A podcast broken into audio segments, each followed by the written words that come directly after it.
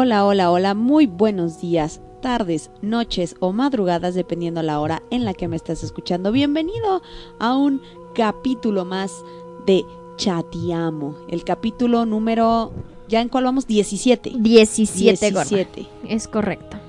17, ya estamos en el capítulo 17, ya, ya, este, ahorita ya estamos amando su inocencia. Eh, Llamamos ¿qué- sus ¿Qué vamos a hacer para cuando lleguemos al capítulo 25? o Igual al capítulo 30. ¿Cuál, cuál quieres hacer el especial? ¿Para el 25 o para el 30? Igual para el 30. ¿Para el 30? Órale, va. Sería padre como que grabarlo con, con varios amigos, ¿no? Estaría chido. Me late la idea. Estaría chido como que grabarlo con, con varios, con varios amiguitos. Me y, y de hecho hasta la podría hacer fuera de cabina gorda. Sí, estaría muy chido. Ya lo organizamos. Organizamos algo especial y pues igual hasta con todo y video.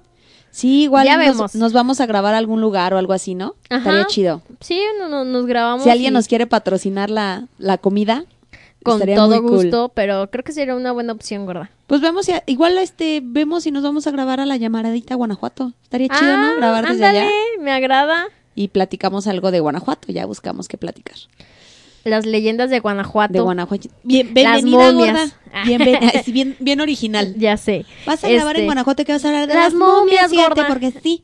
Y Bien nos padre. ponemos nosotras cada vez que nos levantamos. Así, bien Así. momias, gorda. ¿Y qué pasó? No, pues es que así son las cosas. No, no es cierto, pero... ¿Cómo estás, gorda? Muy bien, gorda, muchas gracias. ¿Y tú qué tal? ¿Cómo anda el Yo día bien, de hoy? ¿Sí? yo bien. Agotada porque fíjate que fue un tema fue un tema difícil. Fue un tema ¿Por difícil qué? porque es un tema el que les voy a platicar hoy es un tema largo. Ok. De hecho son tres horas. No, no te creas. No, es un tema largo, este y está fuerte, está fuerte. Muy de- fuerte. de- de como lo lo que- que te vas a tomar. No, este no está tan fuerte. Ok, pues, ¿de qué se va a tratar? Cuéntame, ¿de Este- qué vamos a estar hablando el día de hoy? Este no está tan fuerte. ¿No? ¿Eda? No. No. ¿Pero de qué me vas a platicar el día de hoy? Ay, pues fíjate de mi vida. Yo nací en Ah, el año no, ya en serio, gorda, algo interesante. Queremos escuchar. Mi vida es interesante. No, tu, tu vida es cagada, o sea, nos da risa. Sí, un día Porque me voy cuenta, a- o sea, cuenta tus chistes y vas a ver, o sea, aparte ven tu cara y Es dices, que- güey, qué cagada es tu cara. Es que ¿por qué la gente cree que son chistes? O sea, es mi vida. ya sé, es tragedia. No, no te creas, bebé. Pero Este, Ya, no, en serio, ¿de qué vamos a hablar? Pero, pero, bueno, hasta- bueno, Sí, ¿se me escuchó? Se me escuchas. Va. A ver, si estás grabando, gorda, capaz de que... No, pues que la gorda no grabó. Y ya sé, no, bueno. Oye, imagínate, ¿te imaginas ¿no? la hora, las Oye, tres horas las- que nos va a llevar este tema? Las tres y- horas que nos va a llevar este tema y luego, ¿qué pasó? No, ¿sabes qué? Repítelo porque no se grabó. No se grabó. Era un cáliz, gordos. Era un cáliz. Oye, ha de ser terrible eso, ¿verdad? No, oh, espantoso. O sea, es casi te da el mimiski, gorda. Oye, si ayer casi te da el Miminsky, este... Casi te da el Miminsky Por 10 porque no- segundos. por 10 segundos que no empezamos a grabar. Pero bueno, vamos a, vamos a entrarle, gorda. A lo que nos truje chencha. Yes, a of lo que nos course. truje chencha. Yes, of course. Hace apenas 34 añitos. Han pasado ya 86 años, decían en Titanic. No. Hace apenas 34 añitos, gorda. Uy, yo todavía no nacía, gorda. Sucedió. Lo tenemos claro. Sucedió el mayor accidente nuclear de la historia. No manches. Una conocida historia ya por todos, pero hoy vamos a platicar un poquito más a fondo. Para todos aquellos que no sepan qué sucedió, hoy de eso vamos a estar platicando, así que hoy les voy a platicar de el desastre nuclear de Chernobyl. De Chernobyl. Antes de iniciar, a mí me gustaría preguntarte a ti, ¿tú qué sabes de esto? Pues nada más sé que explotó. ¿Ok? ¿Que explotó qué? Este, una. Ay, ¿Cómo se le llama? Un radiador. No, un radiador. ¡Ah! Un coche explotando. Sí.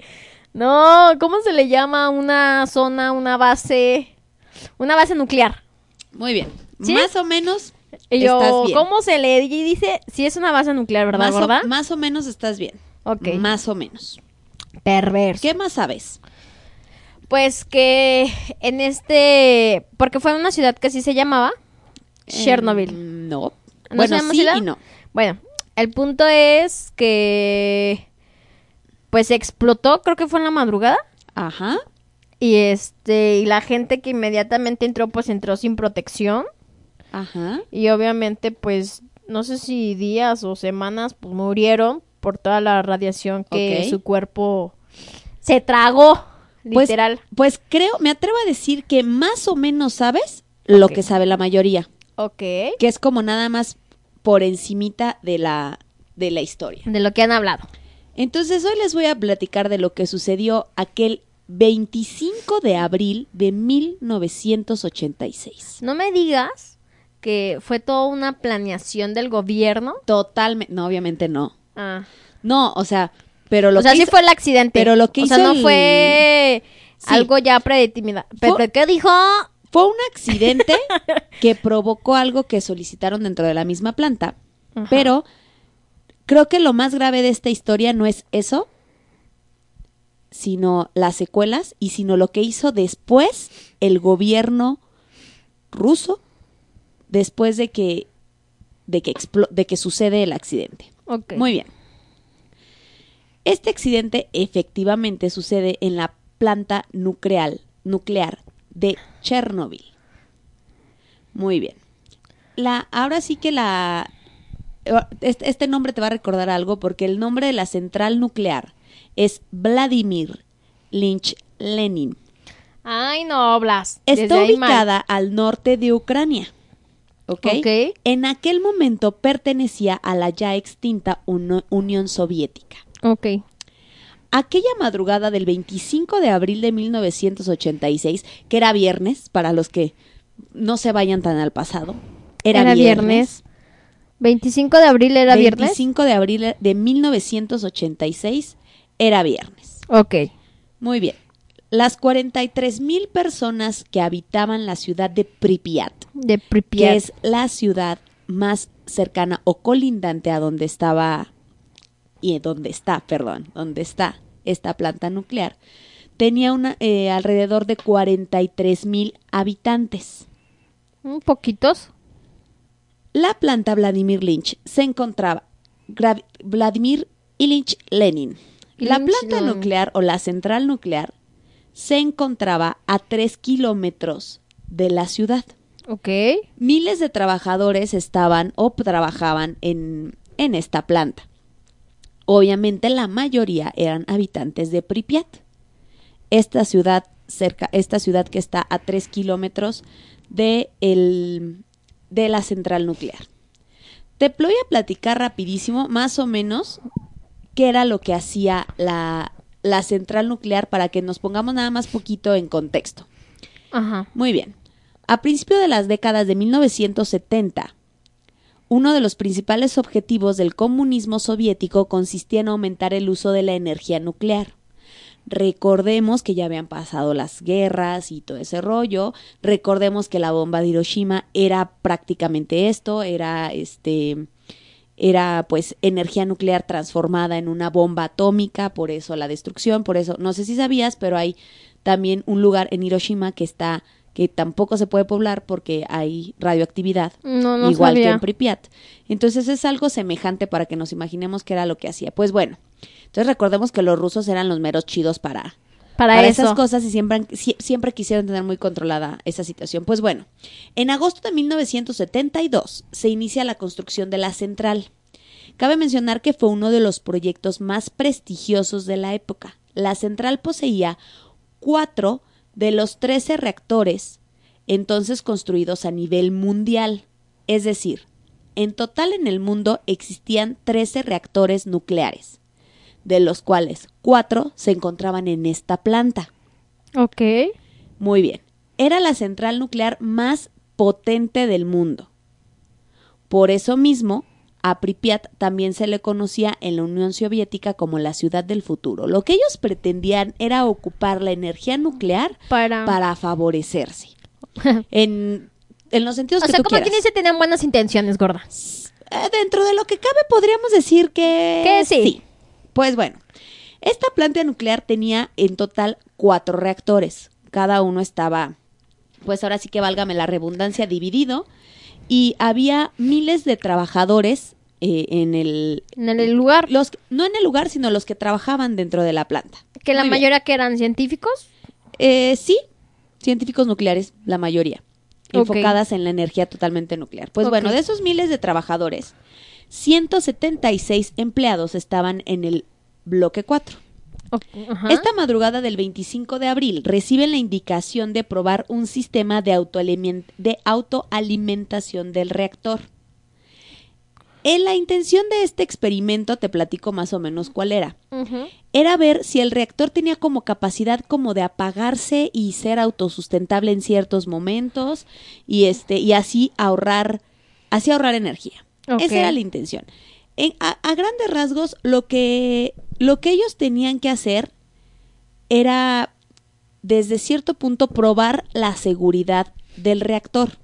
Querían averiguar durante cuánto tiempo la turbina de vapor continuaría generando energía eléctrica una vez que cortaban la afluencia de vapor.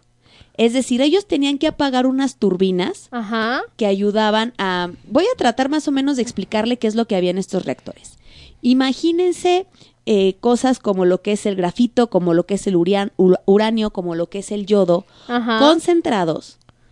Y la planta lo que hacía era como regularlos Ok. para poder proporcionar energía a la ciudad y poder generar energía. Era su principal Eh, función objetivo y su objetivo, principal función, por decirlo de alguna forma. Muy bien. Entonces lo que ellos querían ver es, bueno, si apagas estas turbinas, ¿cuánto tiempo podemos seguir generando energía una vez que las cortaste? Ah, ok. Ok, eso era como el objetivo del experimento. Órale pues. Cabe mencionar que ya habían tenido algunos accidentes eh, previos, sin embargo, pues no habían sido de gran, de, no habían, no habían este sobrepasado nada más que pues lo que sucedía ahí se podía controlar perfectamente. Perfecto, pues bueno, estos morros les dicen, me van a hacer la prueba, me van a apagar las turbinas y vamos a ver, este, vamos a ver cómo funciona esto, ¿no? Pues siendo las 1 y 23 de la madrugada del 25 de abril del 86, comienza el experimento. Ok. Apagan las turbinas, comienza y esto y esta este apagón de turbinas empieza a probar, empieza a provocar, perdón, varias detonaciones en el centro del reactor 4. Ok. Voy a tratar más o menos de que imaginen, porque obviamente pues me puse a Pero buscar imagina imágenes y todo el que, rollo. que es un monstruo ¿Cómo o era, qué? cómo era la onda? ¿Has visto Los Simpson? No, gorda. alguna vez? Bueno, Nah. para quien ha visto Los Simpson, donde trabaja Homero es una planta nuclear. Ok.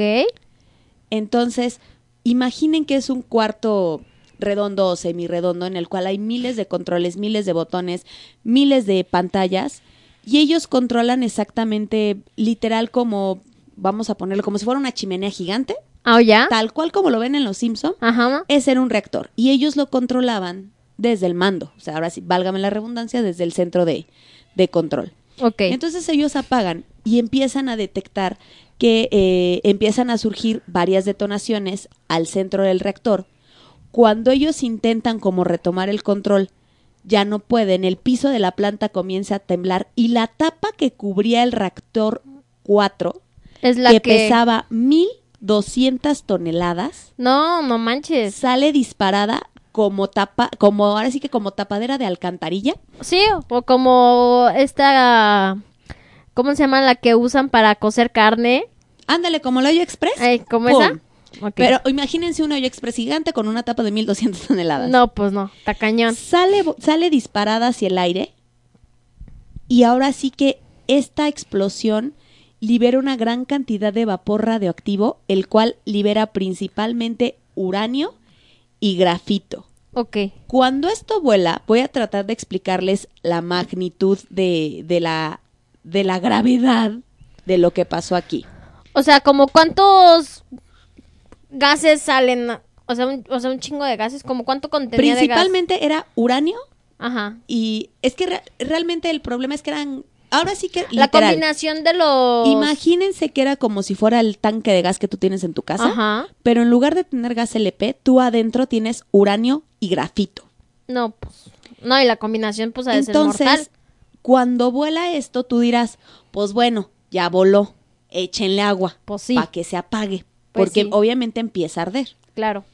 Pero al momento de que esto vuela, al mismo tiempo de que vuela esta tapa de 1200 toneladas, vuelan hacia el aire todo este uranio y este grafito contaminando inmediatamente de radiación el aire a la 1 y 23 de la mañana. O sea, pero no hay forma de quitar eso en el aire. No, de, eh, de a principio, en ese momento, no. Y de hecho, pues a la fecha que han pasado 34 años, ahorita vamos a llegar a esa parte. ¿Qué ha pasado para que no- nos expliques qué Eh, pasa. exactamente. Pues bueno, vuela. Literal queda un agujero en medio del reactor. Que es el agujero pues que queda totalmente prendido. Está en llamas. Y toda esa flama, todo ese fuego, todo eso que está en llamas está completamente lleno de partículas radioactivas. O sea, por ejemplo, si tú agarras una parte de esa que te quema o No, te o sea, co- es que pero- digo, es como mi idea, no sé, te calcome la, la mano o qué. Es que déjate que te carcoma la mano, no necesitas ni siquiera tocarla para que la radioactividad te empiece a quemar de adentro hacia afuera de tu cuerpo. Ah, no mames. Sí.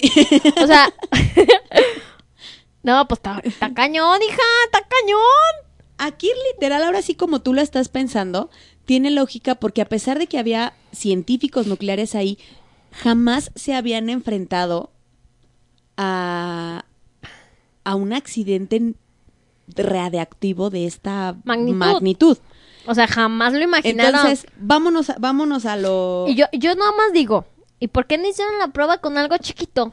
¿Qué Pues para ver si funcionaba y, y ¿Pa' luego... qué se- ¿pa' pa' qué se arriesgaban Y de yo esa nada más manera? digo, ¿por, ¿Por qué? qué? A ver, ¿Por ¿por, qué? ¿Para qué? ¿Para qué se arriesgaban de...? Todo por querer innovar, hijos. ¿Ya ven lo que sucede? No, no. No, pues realmente no era este. Um, ahora sí que. Es que me, me quedé aquí leyendo. Ya ven que después me, per- la, me, me pierdo. Ajá. La- La... muy bien, ahí les voy, ¿eh? Muy- ahora, ahora sí, ¿en qué, en qué, en qué íbamos? Pues en que explote esta madre Muy bien, y explota que... esta chingadera. Pues bueno, imagínate que de repente, pues todos lo vieron, todos lo vieron volar. Ajá. todos dijeron, ay, güey, ya se nos prendió esto. Obviamente empiezan a funcionar los sistemas que ellos tenían de seguridad, pero el nivel de la explosión era impresionante. Por lo tanto, imagínense que explota, pum, vuela la tapa, pum, queda un hoyo en el, en el, en este, se me fue el nombre de la, De la tapa de... De, pues eso, del, del del rector, rector, por. del y yo, y yo, eso, lotería, gorda. queda, queda- vuela la tapa, queda un agujero en el medio del reactor que está en llamas, está ardiendo. Claro. Lo que está ardiendo ahí es uranio y es grafito, que es material altamente De radioactivo. radioactivo. Entonces, obviamente, ¿tú qué crees que es lo primero que, que, que piensas? ¿Tú ves fuego? ¿Qué piensas? Pues le echo agua. Le habla a los bomberos. Sí, que se y están que vengan. quemando. Ajá. Porque aquí se está quemando el pinche grafito. Y, ya, y ahí Y el cantaron, ¿no? pinche uranio. Llegó Daniela Romo, ya les sé. cantó. Que vengan los pues bomberos, bueno. que me estoy quemando. Muy bien, ahí les va. Incluso hay un, uno de los operadores, porque quiero que sepas que sí hubo gente que actualmente sigue viva y que hay gente que, que, o sea, que, que tiene radioactividad y sigue viva. este sí que fue expuesta. De hecho, 20 años después de la explosión, uno de los operadores dijo que la llama de, de la llama del La llama incendio. que le llaman. es que la- digo, La la llama- yo llamo a la llama. No, a ver, ahí te va. Ajá. Este, él dice textualmente, la llama provocó muchos colores, era brillante, naranja, rojo, azul, rojo sangre, era un Ah, arco iris, fue LGBT hermoso, hizo. Sí, gorda, era la bandera. era la bandera LGBTI. No, o sea, él lo describe como, Como algo, algo hermoso. hermoso. visualmente era, era hermoso, Claro. pero pues ellos sabían que lo que tenía de hermoso lo tenía de, de, De, peligroso. Pues bueno, durante la cuando sucede esto, le hablan a uno de los secretarios. Ahora sí que haz de cuenta que le hablan al secretario de gobierno de aquel momento de Ucrania. ok. Y lo único que le dicen es, ¿sabes qué? Eh, pero a él le hablan hasta las 5 de la mañana. El accidente sucede una A la 23. una, a lo tratan 5 le de controlar. Y le dicen, ¿sabes qué? Hubo un accidente dentro de la planta. Cabe mencionar que él a estas alturas todavía no sabía la gravedad. Nada más le dijeron, hubo un accidente, se está controlando. Los primeros bomberos llegan. Obviamente lo que hacen es, pum, tratar de echar Agua. agua. este, recordemos que ya con los años se combate el fuego de diferentes formas, con diferentes este, técnicas para apagarlo. Pues bueno, ellos obviamente llegan y echan agua. Claramente el fuego no se apagó, porque era un fuego provocado por radioactividad, O sea, ni con por el agua. materiales altamente radiactivos. O sea, Cabe ni por el agua mencionar- gorda. No, no lo pagaban, O sea, nada. no lo pagaban. Y entonces, Entonces llegan y lo tratan de, de apagar. Cabe mencionar que los bomberos primeros que llegan, pues llegan nada más con su uniforme de bomberos tratando de apagarlos y ellos quedan totalmente expuestos a las altas radiaciones. Esa misma noche mueren dos bomberos, esa misma noche. esa misma noche mueren debido a la radioactividad y 28 más mueren en los meses siguientes. No mames. De esos primeros bomberos que llegaron y trataron de, De apagar. de apagar Oye, pero que no con los apagar esto. científicos. Si ya lo saben, ¿por qué, ¿por qué hacen esa jalada? Es que, y es que imagínate, o sea, es algo que ellos realmente no habían vivido. Pues Es- no, pero en saben es- lo que contiene. No, pero, pero a ese momento ellos no conocían o se hacían babosos, porque vamos a ver que, que en esta historia mucha gente disfrutó de hacerse pendejo, Claro. este, or- porque realmente no, no sabían. No o eso, no- eso querían o no querían hacer creer. Sabían que había obviamente materiales reactivos, sabían que había sucedido un accidente nuclear, Claro. sabía que se habían dispersado, pero hasta este momento, al menos como lo cuenta la historia, este no había no tenían conciencia del nivel de gravedad del accidente nuclear que acababan de tener. Ok. Muy bien. ¿Cuáles fueron los gases liberados durante esta explosión? Los más peligrosos. El yodo 131, Mm, cuyo periodo de semidesintegración es de 8 días, más o menos 8 días y medio. Ok. Cesio 137, que tiene un periodo de, de semidesintegración de unos 30 años. O sea, Es decir, si tu cuerpo es expuesto al cesio 137, se más o menos lo vas a ir desechando si sigues vivo en 30 años. no, pues no. Y el xenón.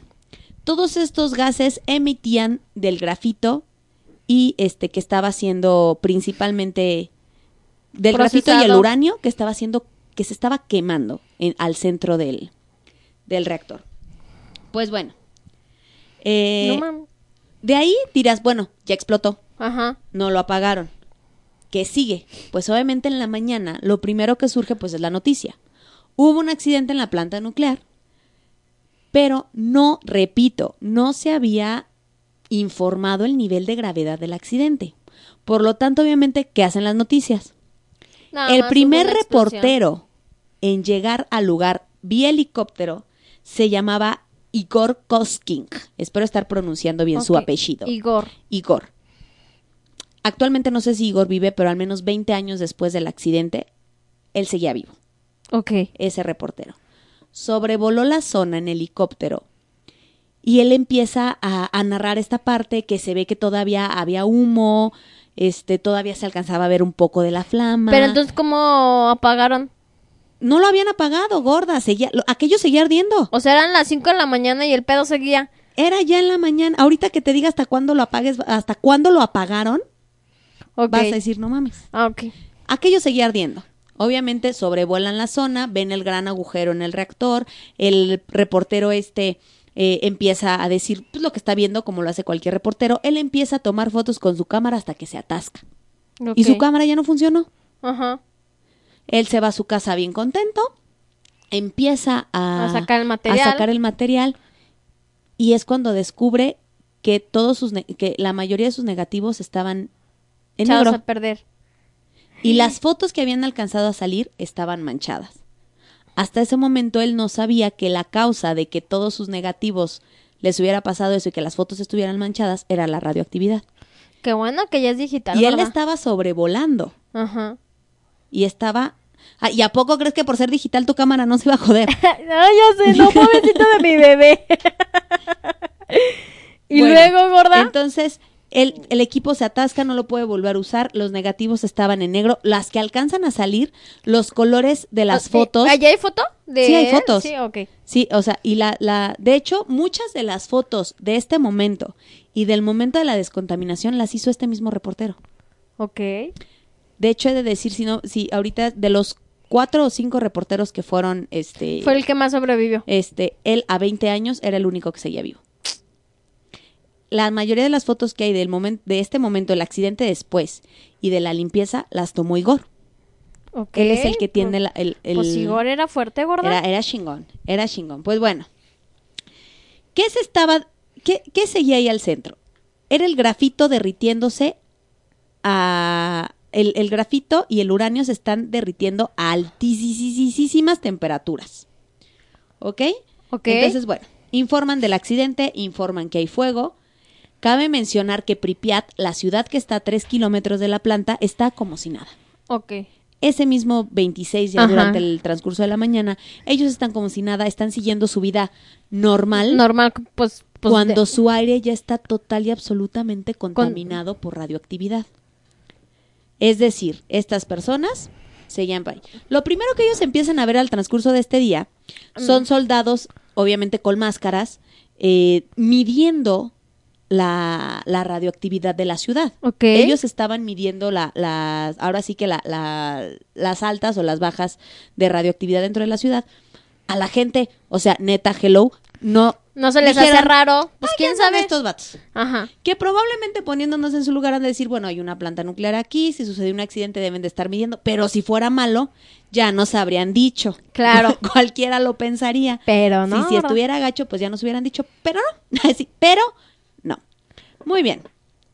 Pues bueno, estos hombres, cabe mencionar que estos soldados, que lo único que traen como protección es una máscara como de gas para Ajá. filtrar el aire, Sí, claro. Ellos mencionan este de haber sentido un sabor metálico en la boca. Incluso un sabor como ácido. Dicen que y dicen que este sabor lo provoca el yodo. Ok. El yodo, el yodo radioactivo les provocaba E- ese sabor. Este- este es como cuando estás mala de la garganta y ya ves que pruebas cosas y nomás no te saben más que a puro fierro. hazte de cuenta, algo así. Ay, pues no, bueno, qué horror, gorda. en esta época la radioactividad se medía con una, ahora sí que la unidad de medida era algo que se llamaba ronches. ¿Y La- qué es ronches? E- Era, es como si yo te dijera kilómetros, pues como se medía en ese tiempo la radioactividad, era en ronches, así Ah. se llama. Interesante. Muy bien. ¿Cuál era la radioactividad normal de la ciudad, la medida? Fíjate, eran 12 millonésimos, o sea, ¿de cuánto te gusta? Era Mm, o nada, sea, nada. nada. 12 millonésimos.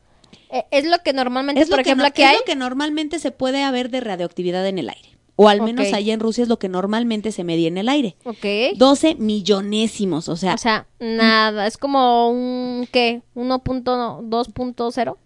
no, mucho menos, porque te estoy hablando, o sea, si, si, si nos vamos, por ejemplo, cero, cero, cero punto- exactamente, Ah, ok. punto 12. Ok, Así era 12 millonésimas. ok. Bueno, en el transcurso del día llegan a, la, a las 200 milésimas. Ya para llegar, estas 200 milésimas, que aunque, este, que aunque suena todavía muy poquito, ya eran 600 mil veces más altas de lo normal. No, pues ya, es gorda. decir, en un transcurso de horas, la radioactividad en la ciudad de Pripyat ya estaba 600 mil veces más de lo que normalmente debería de estar. ¿Ok? Para en la noche ya habían llegado a 7 ronches. No. Es decir, o sea, ya habíamos pasado los 00000 a los... ya habíamos pasado el 00000 1, Ajá, 2, 3, 4. Ya estaban a 7 ronches. No te pases A de esta lanza. altura ya había pasado todo un día y desconocían que el centro del reactor seguía ardiendo. Por lo tanto, el O aire sea, seguía soltando gases. seguía O, soltando. o sea, gases. andaba inflamado el pobre. Ándale. Y seguía Literal, sacando pedos. El centro, de, el centro del reactor nuclear seguía prendido. Entonces, si seguía prendido, entonces Seguía. ¿cuántos este ronchas sacó? ¿A, a cuántas ronchas de un chingo? Pues bueno. ¿A cuántos ronches llegó pues? a eso, ahorita llegamos a esa parte. Entonces, empieza a, aventar, a a sacar pedo. empieza a seguir contaminando el aire sin que lo pudieran parar.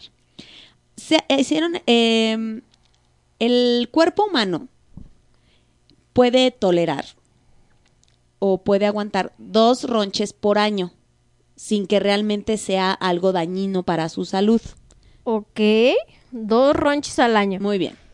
Pues para, para estas alturas ya había habido personas expuestas a más de 400 ronches. 400 Es decir, ronches. ya habían aguantado, ya habían, habían pasado cuatro días y la gente ya se había visto expuesta 50 veces más a la dosis letal al- para el ser humano. No, pues ya, gorda. Ellos en cuatro días ya habían, Ya, pues ya Sí, habían consumido decir, todo. bastaban 15 minutos de esta dosis cerca de la explosión para que ya se vieran, Todos. para que ya se vieran jodidos. Pues bueno, empiezan a pasar las horas. Aquello seguía prendido. O sea, pero la gente seguía viviendo ahí. La gente seguía en Pripyat, ya habían pasado el 26, ya había llegado al día siguiente, el, al, al, al- al- del día 27. Ajá. La gente seguía en su pedo, ellos no tenían ni idea de lo que estaba pasando. Incluso hay videos de los soldados levantando las medidas y los videos traen manchas blancas provocadas por la radioactividad. Esos videos tú los puedes ver en YouTube sin ningún Pero problema. manchas blancas, ¿dónde? Como si, ¿sabes cómo se veían? Como si hubiera flashazos. Ah, ya. Y esos flashazos eran la radioactividad. Ah, no. O sea, se, O sea, no era una luz que trajera la cámara. se aprendía de repente, porque no, porque aparte no se ve nada más en un lugar, o sea, aprendía de repente arriba, luego abajo, luego a los lados. El chiste es de que en el video se ven los destellos y eso eran provocados por la radioactividad que había en el aire. Ya había te pasado, pases de lanza. ya habían pasado 20 horas después. Y seguía el pedo. Fíjate, lo que 20 horas después de la explosión, las primeras medidas que debieron de haber tomado, es decir, a menos de que pasara un día, Ajá. la gente ya habría tenido que estar encerrada en sus casitas, con todo sellado y consumiendo tabletas de yodo Para eliminar. para contrarrestar Claro. la radioactividad. No se había hecho nada.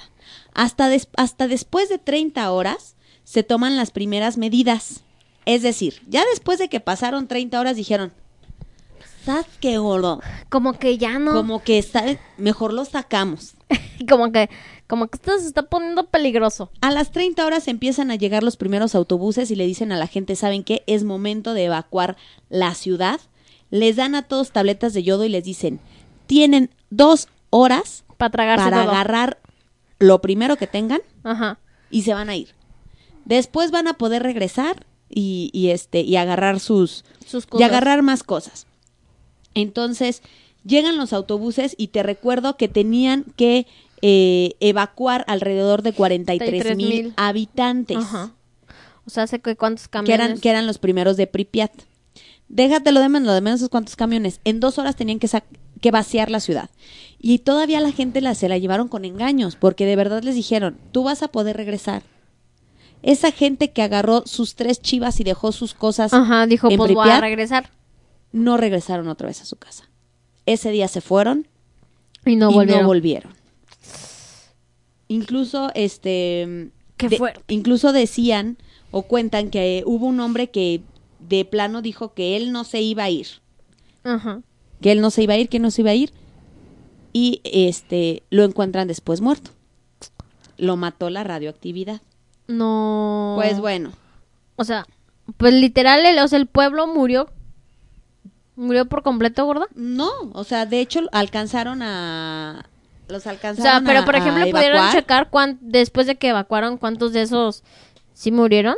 La mayoría se salvó, la mayoría de los habitantes. Ah, pero. Cabe mencionar que no se salvaron a lo mejor sin no tener secuelas. Ok. Porque mucha de esta gente, tiempo después, obviamente, eh, quedó, al, al estar expuesta a estos Ajá. altos niveles de radiación, claro está que después sufrieron cosas a lo mejor como cáncer, eh, complicaciones en sus órganos. Entonces, pues de momento se salvaron.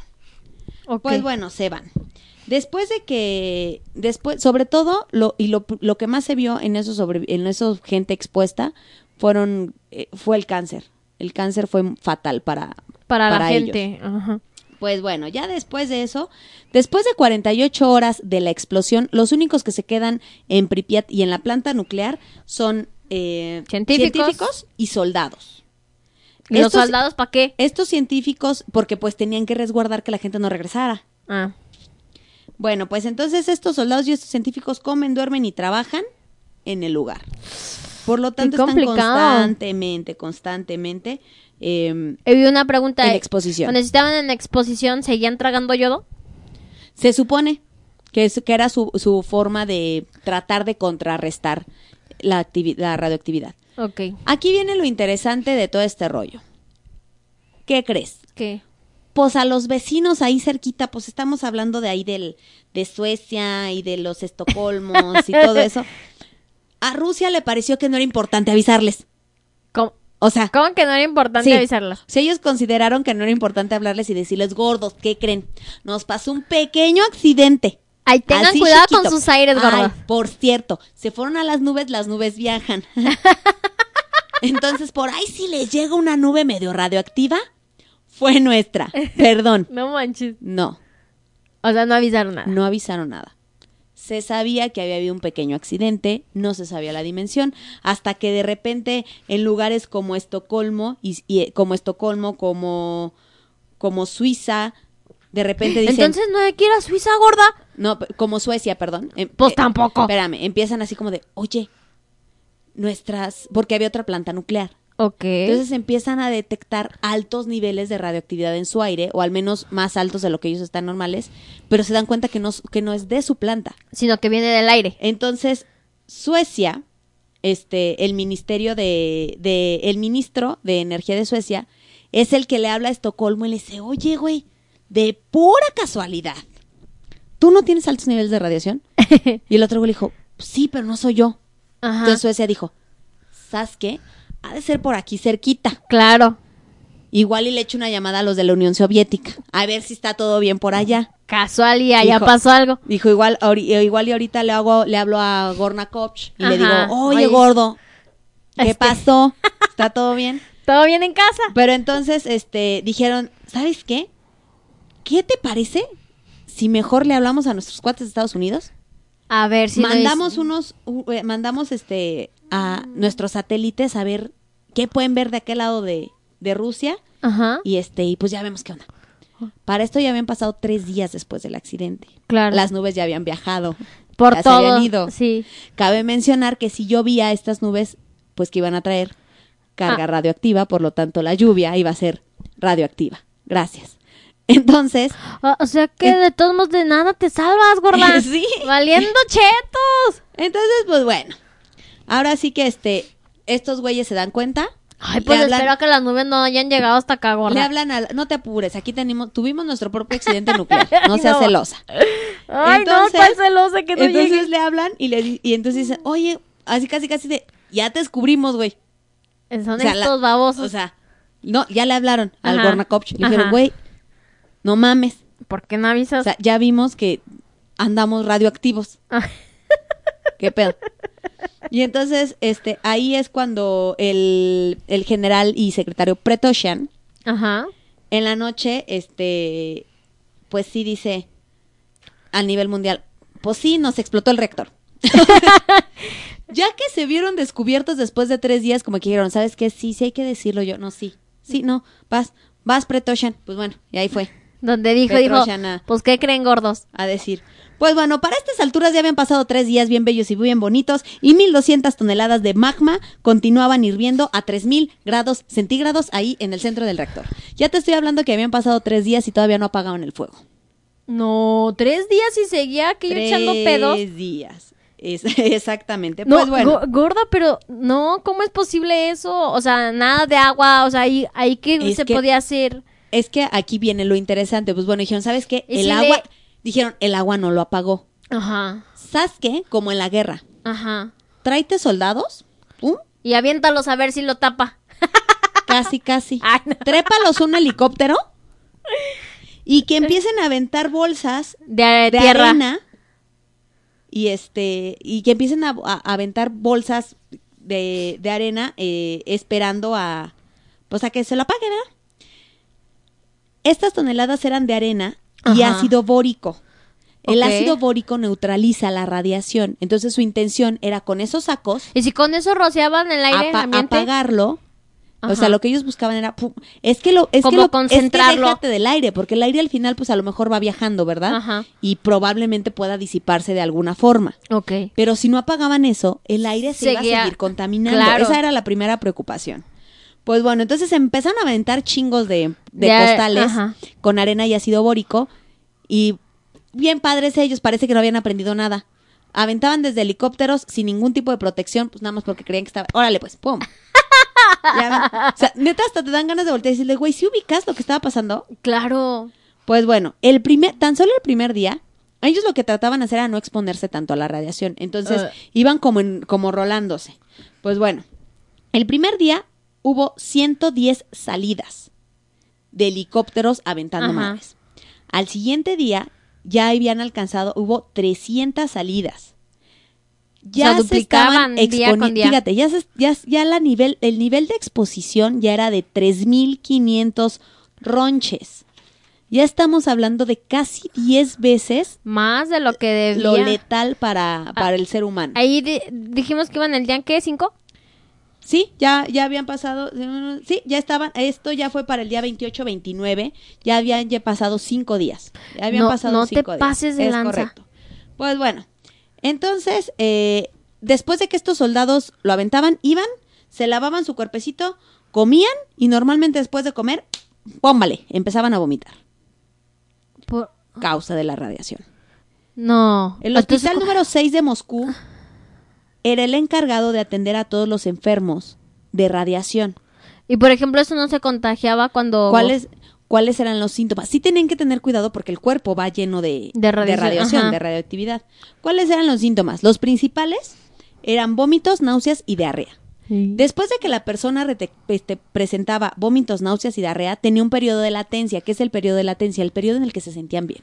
Ajá. En el que decían, bueno, ya vomité, ya, zurré, Ya. ya me siguen dando ganas de vomitar, pero pues como que ya me siento bien. Ok.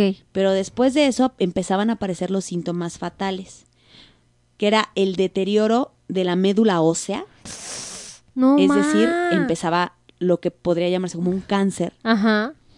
eh, y quemaduras que comían la piernas? piel hasta el hueso. ¡Qué dolor! Las fotos que hay de las quemaduras radioactivas, si no, si son susceptibles, no las busquen. Si no, No. son susceptibles, eh, métanse y échenle un ojo porque es como si e- es como si desde adentro quemaran la piel y la estuviera consumiendo. Así se ven Sí, sí, las sí, quemaduras radioactivas. Qué asco. Pues bueno, ya para el ya me empezaron a pasar los días. Para el primero de mayo las Pues no se trabaja. Entonces. Para el primero de mayo, las partículas radioactivas, ¿qué creen? Ya llovió, o sea, llovió. Lo Ah. que no queríamos que pasara, llovió. ¿Por qué no? Y estas partículas caen en Ucrania, en Rusia, en Bielorrusia y en Kiev.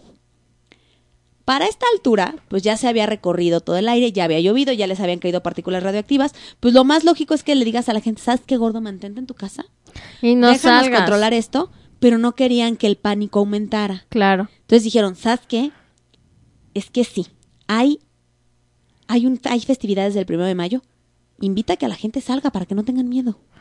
Oh, Checa el nivel de de irresponsabilidad. estupidez. Entonces, de hecho, se da un desfile del primero de mayo No. al que titularon el desfile de la muerte.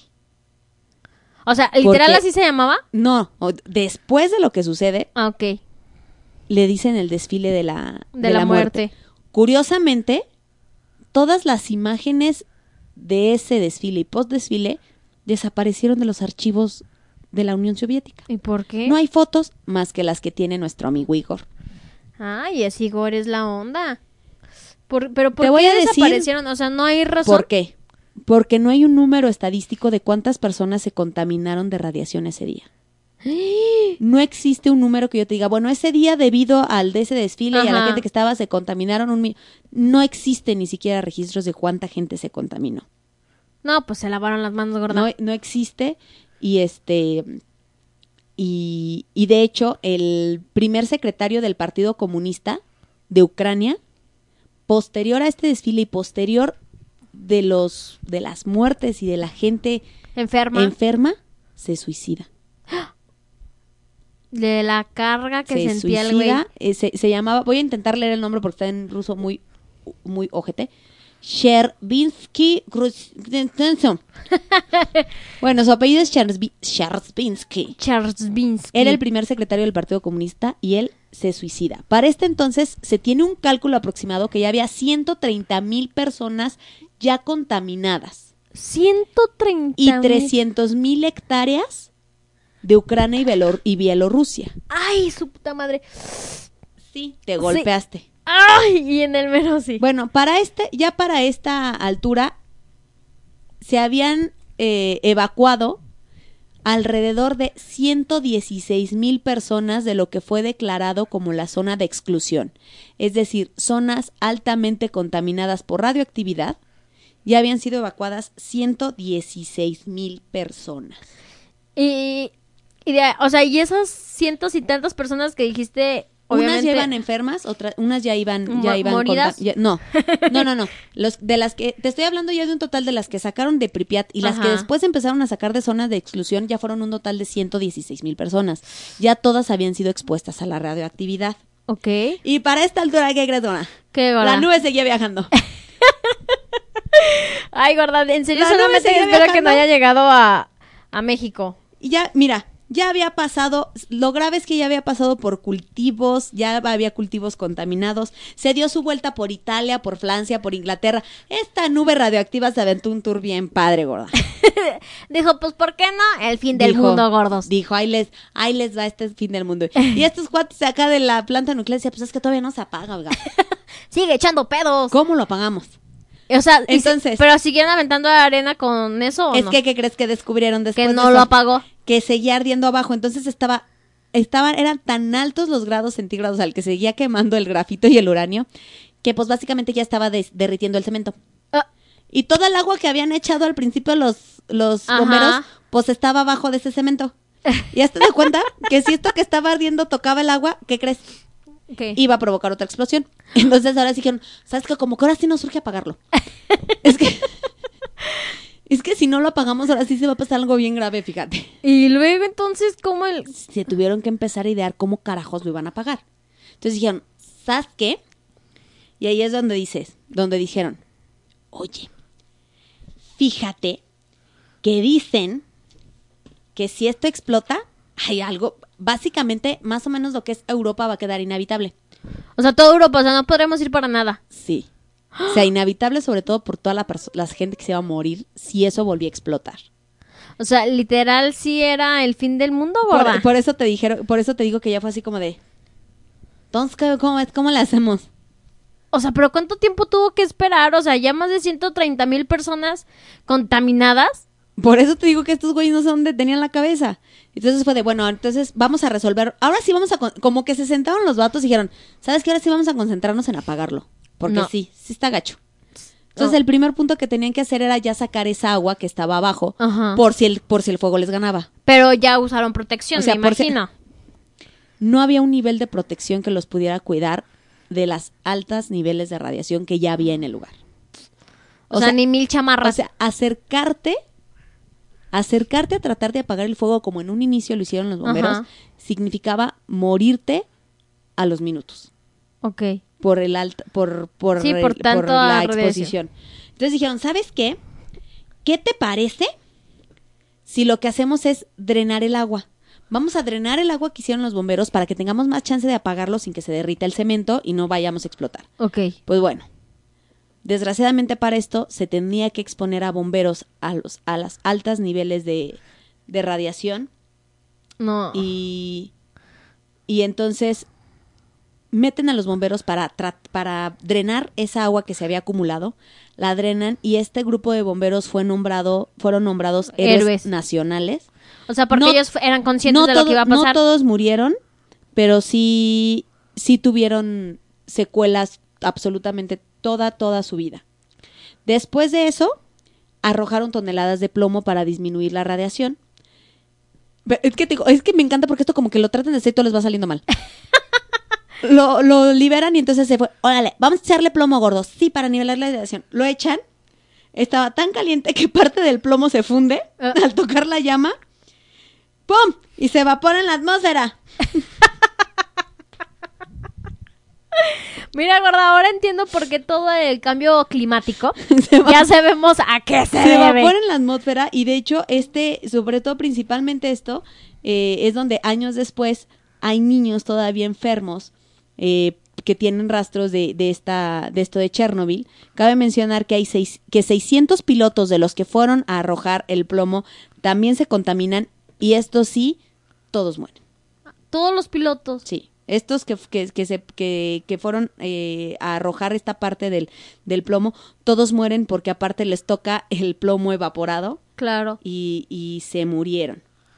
Bueno, dijeron, ¿Inmediatamente o...? no, con, con el tiempo, pero to- Todos los mueren. 600 se murieron. Los 600 contaminados se murieron. No mames. Pues bueno, dijeron, ¿sabes qué? Creo que ya se calmó la cosa, ya. Ya pasó. Bueno, sí. No, es que, o sea, como nos sirvió por un ratito, pero ¿qué crees? Sigue prendido aquello. Ya llevaba aquel mes. Descubren que la que te acuerdas que al principio echaron chingos de, De arena, y luego ajá. echaron plomo Ajá. entonces descubren que se empieza a hacer una grieta y gracias a esa grieta dicen sí sigue prendido fíjate sí sigue O sea, se seguía viendo la llama. este sí o sea se, se- se dieron cuenta que en el fondo seguía prendido la- y había magma o sea literal que estamos hablando de magma recordemos que es como la de los volcanes literal Ah, ya. Ajá. era lava. Sí, claro. En medio, ahí, imagínate, ¿no? Entonces dijeron, oye, es que sabes qué, fíjate, ya quitamos el agua, pero como no lo hemos podido apagar, se sigue derritiendo el cemento. Si sí se derrite y cae, hazte cuenta que no sé si sabías que abajo de la, de la planta nuclear hay un manto acuífero. sí. Entonces, aparte que va a explotar, pues se va a contaminar tres ríos. No.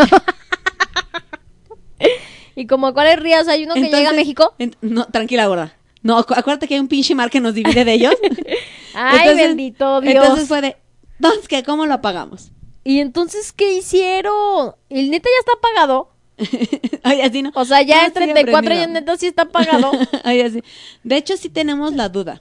¿Es en serio? Ahorita sí queremos ir para ver.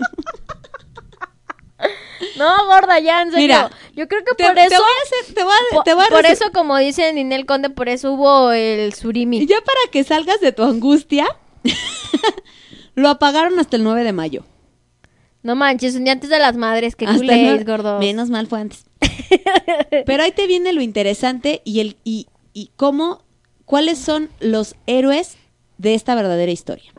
Los científicos. No. No, ¿a po- ¿tú crees que los rusos iban a agarrar importantes científicos para exponerlos a ese nivel de radiación?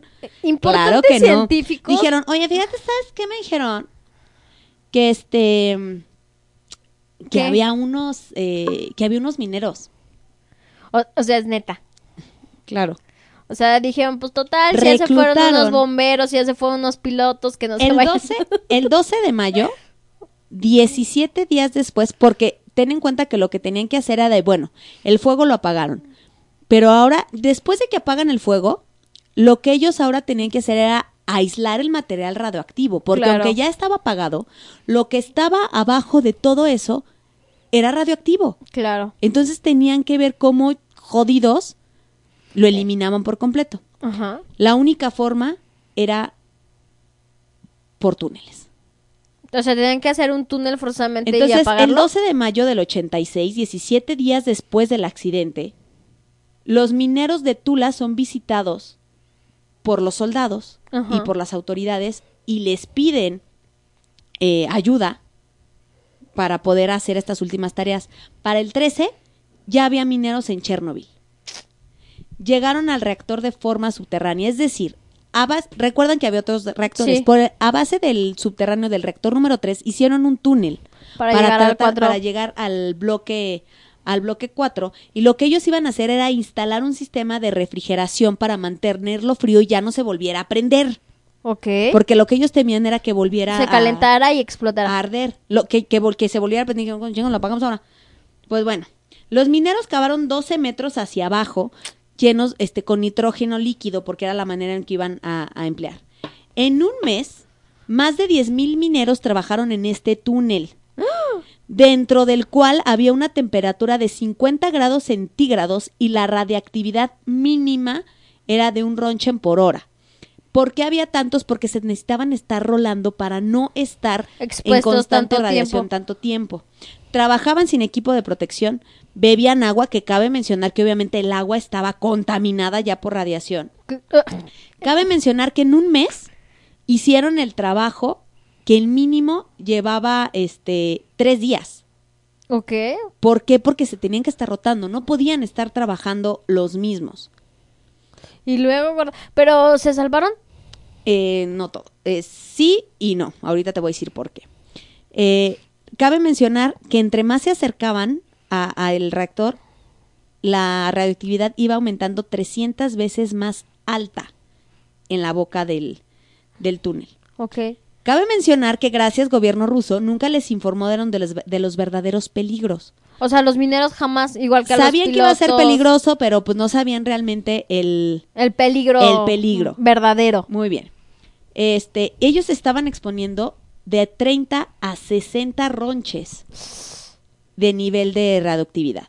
Bueno, cuando logran hacer este túnel, al final se completa la misión, pero dicen, pero no instalan el, el, el enfriador, enfriador. y lo que hacen es llenarlo con cemento.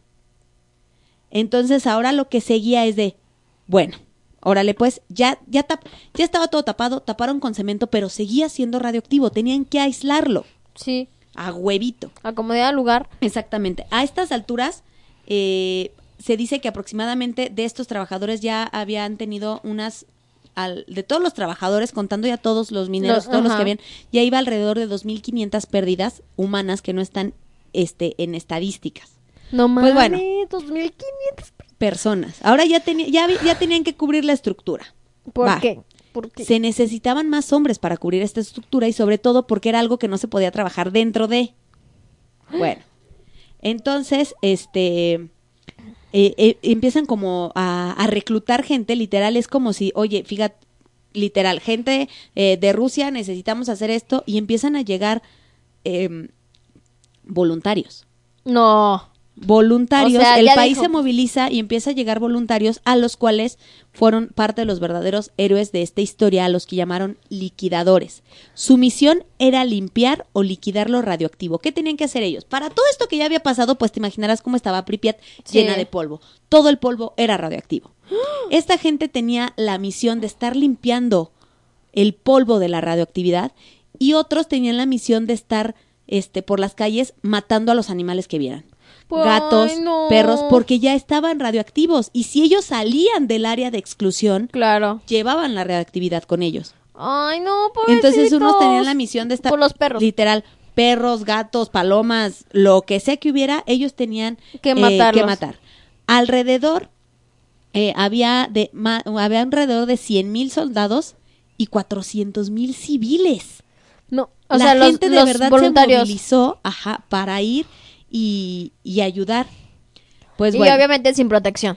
es- este, usaban una protección mínima, usaban cierto traje con plomo, pero repito, los niveles de reactividad eran, eran, eran altos. Se tomó la decisión que desde un avión se aventaban toneladas, toneladas de un líquido pegajoso eh, que se llamaba burba, que era una mezcla de, de cierto polvo, de, de cierto polvo, que era una mezcla pegajosa para tratar de eliminar el polvo radioactivo del suelo, y eran lo que estos liquidadores tenían que ir, tenían que ir limpiando.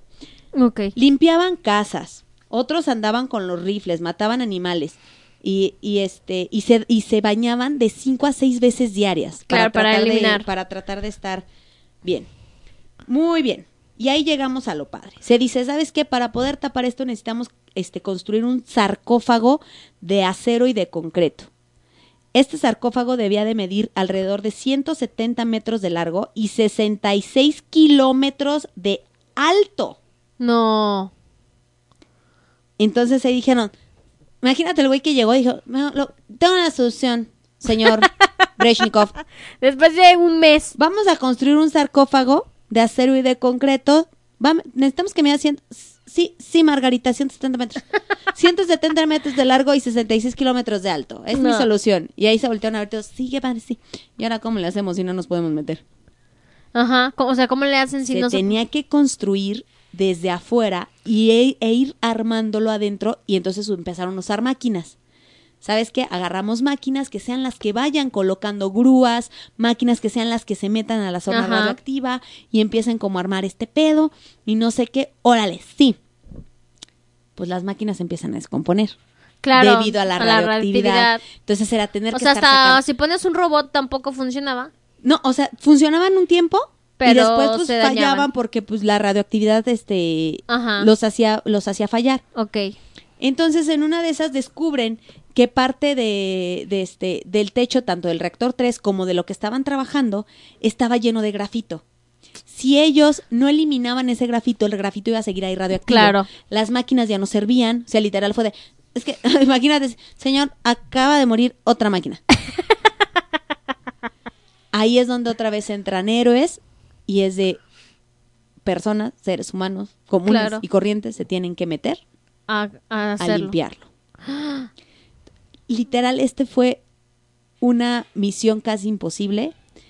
Se llenaban los trajes de plomo, construidos incluso hasta por ellos, hasta Mismos. por ellos mismos. Era alrededor de 60 personas las que estuvieron haciendo La este limpieza. trabajo.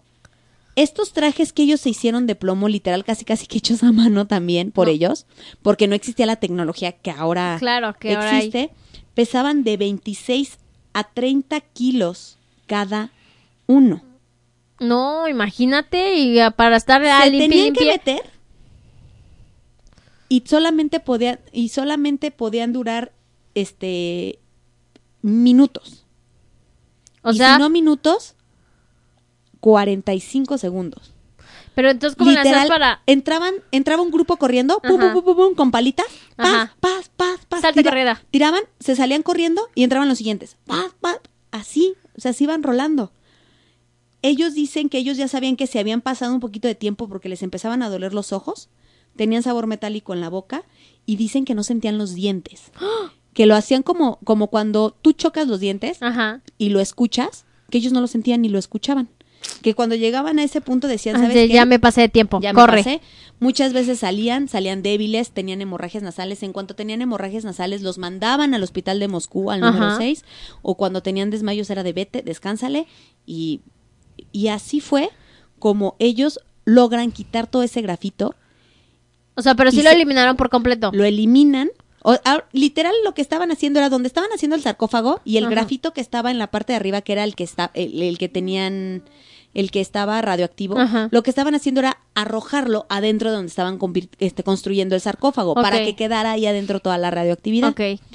pues bueno este siete meses después la zona queda limpia y el sarcófago está listo siete meses después de la de la explosión Imagínate ya Cabe cuántas personas llevaban. que a pesar de todo este esfuerzo que hicieron, solamente se descontaminó un 35% del techo.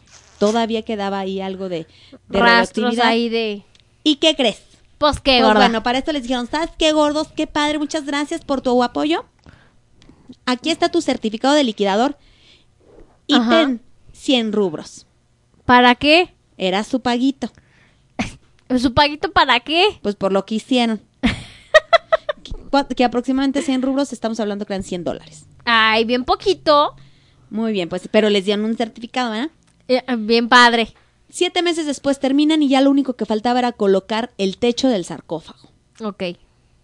Todos los liquidadores y los que estuvieron participando ahí lo celebran grabando su nombre en el sarcófago. Es decir, antes de que la máquina lo Ajá. agarrara y lo pusiera, Pusieron su nombre. pusieron su nombre, lo grabaron y lo ponen. Después de ponerlo, dijeron, este sarcófago nos va a servir para mantener eso ahí aproximadamente 30 años, mientras los otros reactores seguían trabajando. A ver, entonces si ya pasó 34 años. Te cuento que en 2016 se construyó un nuevo sarcófago. En 2016 se construye, bueno, se coloca un Ajá. nuevo sarcófago, este, el cual dice que va a funcionar para resguardar la radioactividad otros 100 años.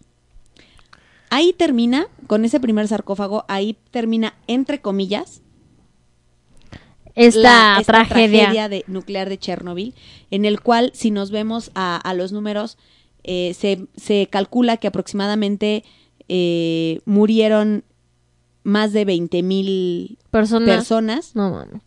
Más de 200 mil quedaron minusválidos. O sea, Y de en- que se les quemó y le tuvieron que cortar la pierna. se les quemó o se o la reactividad les dañó algún algo parte del sistema nervioso Y que no pudieron caminar. dejaron de caminar cosas así y que incluso en más de 500 mil hay todavía efectos en sus hijos No. efectos genéticos hay de hecho igual después me aviento ese podcast Ajá. Pero hay un documental de un médico que siguió viendo años después a los niños afectados por eh, La radioactividad. la radioactividad. y niños afectados hablo que fue que son los hijos de las personas expuestas a radioactividad y que se quedan los daños genéticos y que llegaron a nacer con deformidades como Ajá. dedos muy chiquitos o sin poder caminar o hidrocefalias. No manches. Hay otro documental aparte de un doctor que se dedicaba a y que documentó todos estos casos de los niños de, de Chernobyl. eh, de los niños de, de Chernobyl debido a todo, a todo este rollo.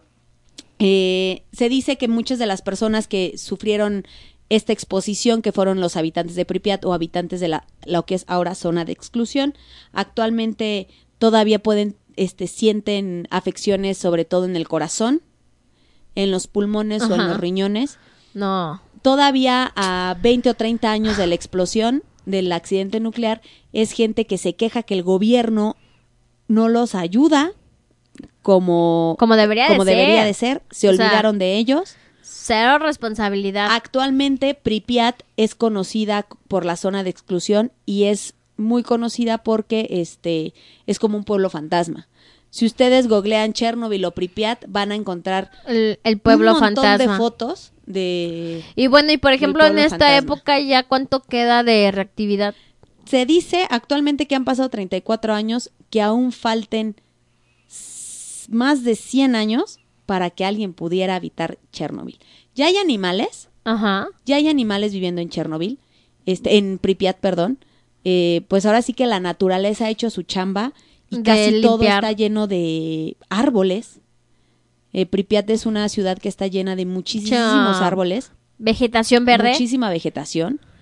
Este, y actualmente se hacen, eh, no sé, me, me imagino que supiste, hubo una serie muy famosa que, que hizo HBO, hizo una miniserie de Chernobyl, en el cual ellos se enfocan sobre todo en estos liquidadores. Ellos prestan la historia a, a ver lo que hizo toda esta gente para, poder. para poder salvar ¿Y ellos sobrevivieron o para, todos murieron? para poder evitar una tragedia a nivel mundial. mundial.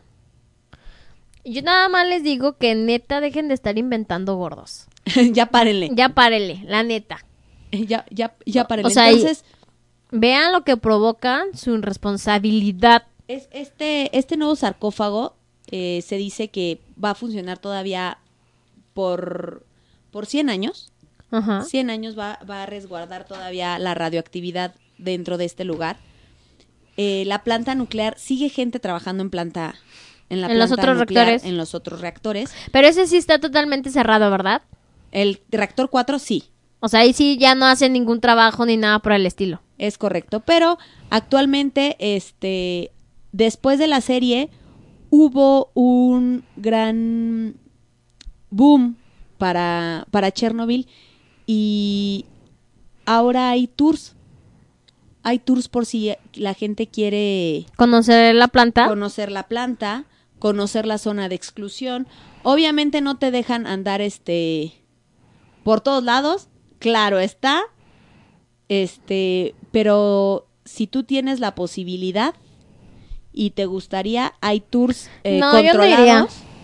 hay tours controlados para ir y visitar Chernobyl, para ir y visitar la la planta nuclear. De hecho, hay un tour que incluso te permite este visitar el reactor 3, Ajá. que es idéntico a lo que era la sala de control del reactor Cuatro. 4. Puedes pasear por parte de la zona abandonada de Pripyat. Tienen mucho control en cuestión de cuánto a cuánta radioactividad te, te Eh, expones. te expo- ajá. te ponen un medidor de radioactividad, te dicen este hasta dónde puede pasar, hasta dónde no. Tienen controles constantes para medir la radioactividad en tu, En tu cuerpo. cuerpo. Este se puede visitar. Los expertos dicen que para qué te expones, Claro, yo no iría.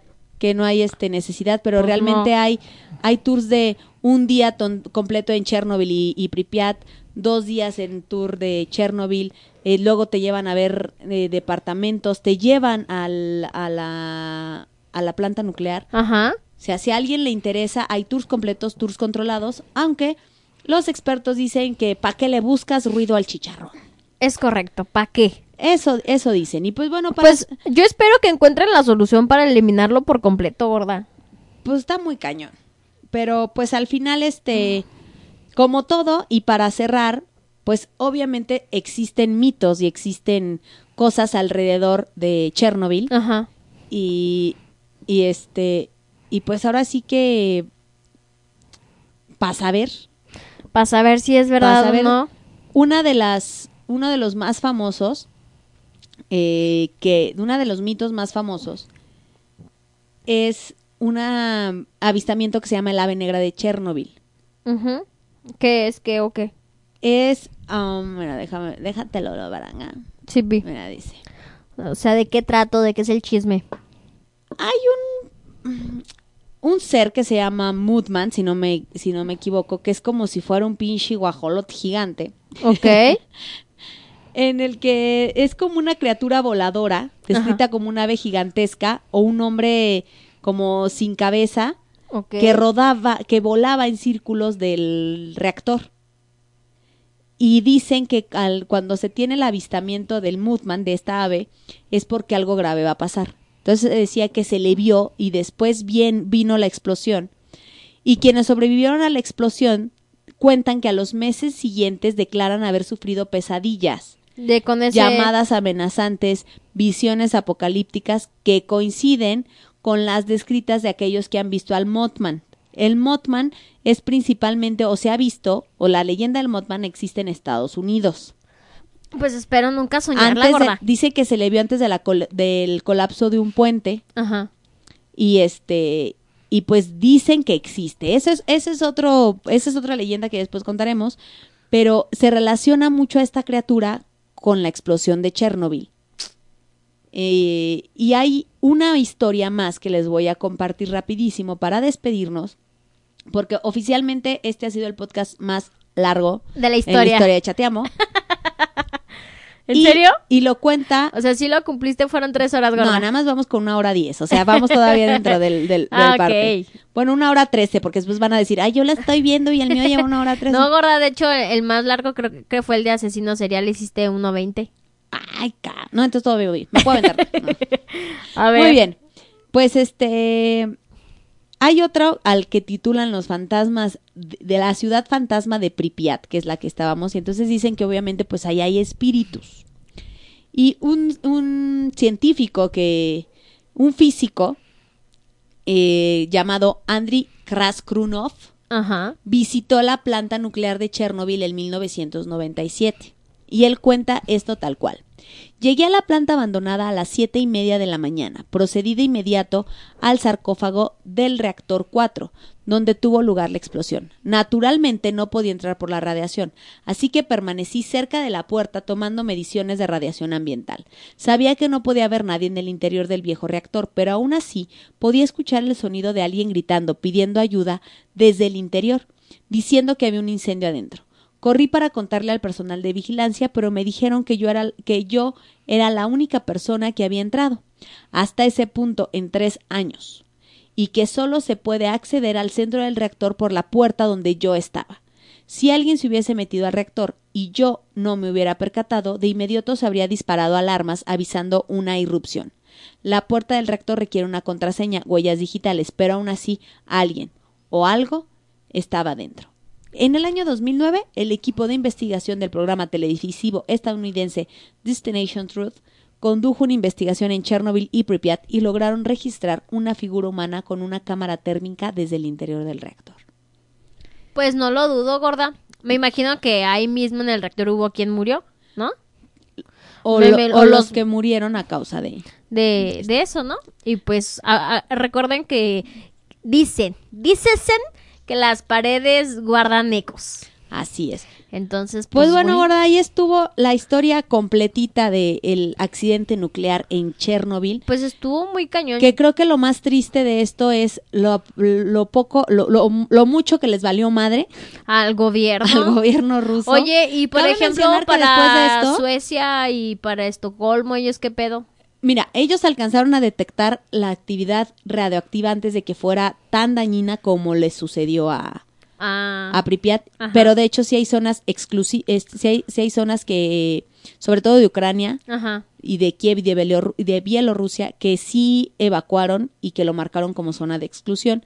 Eh, hay algunas zonas en las que la gente ha, regresa- ha podido regresar a, A vivir. a vivir, pero específicamente en lo que es la ciudad de Pripyat, Ay, sí, ahí sí dicen que todavía faltan Años. años para que se pueda volver a habitar. Y yo creo que para cuando lleguen esos años, esa ciudad para poderla habitar sería cortar todo. Todo y volver. Yo los invito, si les interesó el tema, los invito a, a este, les voy a poner aquí en la descripción el documental en el cual yo me basé para los datos históricos, Ok.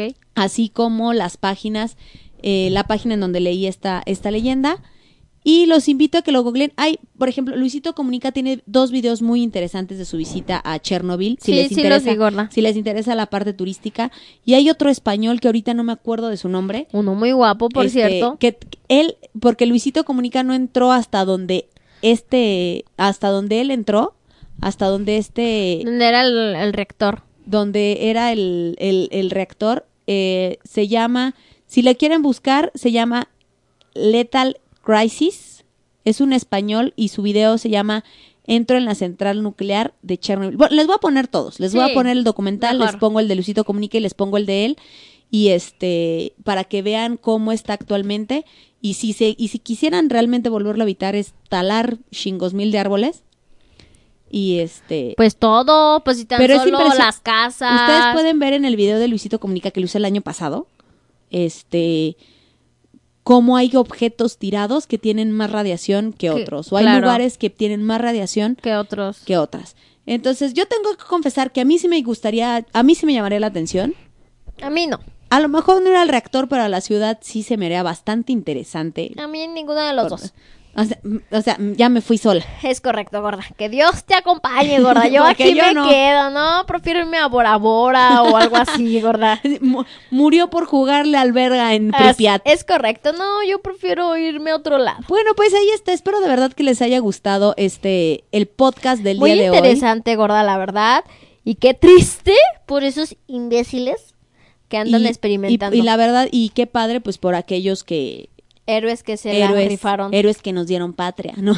Y qué Por triste aquellos porque que fueron la más de rifaron, 2.500 fueron personas. muchas muertes y a la fecha la gente que todavía sigue viva, los sobre todo los niños, Pues ¿saben qué deberían de hacer? Que a todos los asesinos, violadores, ahí los echen. ahí los echen, ándale. Ahí échenlos y san se acabó. Ah, eh, eh, le, le hagan un agujerito al, al sarcófago. Ajá, y lo ahí aviéntenlos. Pero ahí está. Muchísimas gracias por haberme acompañado en un podcast más. Le quiero mandar saludos especiales en este a mi amiga Diana, Diana Muñoz, que te acuerdas que me dijo la semana, lo estoy grabando el día de tu cumpleaños y la semana pasada me escribió, me manda saludos en tu próximo podcast.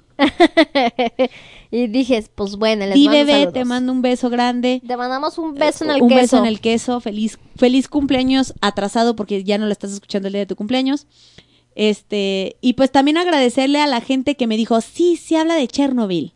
Porque tenía yo dos temas ahí en cuestión y, y me animaron a hablar de Chernobyl y creo que es un tema bien interesante.